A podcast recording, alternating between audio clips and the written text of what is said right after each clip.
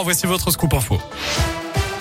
Et à la une, de nouvelles aides pour les entreprises touchées par les restrictions sanitaires. L'activité partielle sera remboursée à 100%, sans reste à charge pour les entreprises qui auront perdu 65% de leur chiffre d'affaires. Un élargissement de la prise en charge du chômage partiel qui était jusqu'ici réservé aux entreprises qui avaient perdu au moins 80% de leur chiffre d'affaires. Cela concerne particulièrement le secteur du tourisme. Le protocole sanitaire à l'école restera en place tout le mois de janvier. C'est ce qu'a annoncé tout à l'heure Jean-Michel Blanquer.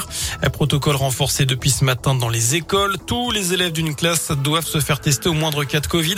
Trois tests au total en quelques jours. Et justement, retour sur ce trafic de faux passes sanitaires. Une lyonnaise de 23 ans devait être présentée devant la justice aujourd'hui.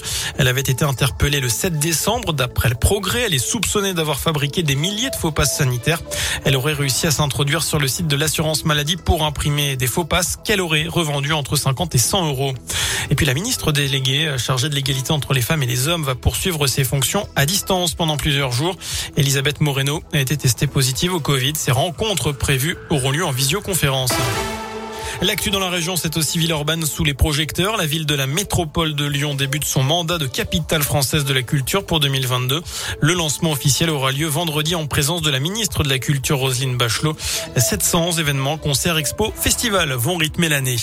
Plus d'achats, des prix en hausse. 2021 a été une année record pour l'immobilier ancien en France, selon le réseau d'agences immobilières Century 21. Le prix au mètre carré a continué de grimper. Au troisième trimestre, il a atteint 2355 euros au niveau national pour les maisons et 3878 euros pour les appartements. Une augmentation qui touche tout le pays. Enfin, Richard Gasquet positif au Covid, sans symptômes. Le tennisman français de 35 ans est à l'isolement en Australie. Il devait jouer le tournoi de Melbourne avant l'Open d'Australie du 17 au 30 janvier.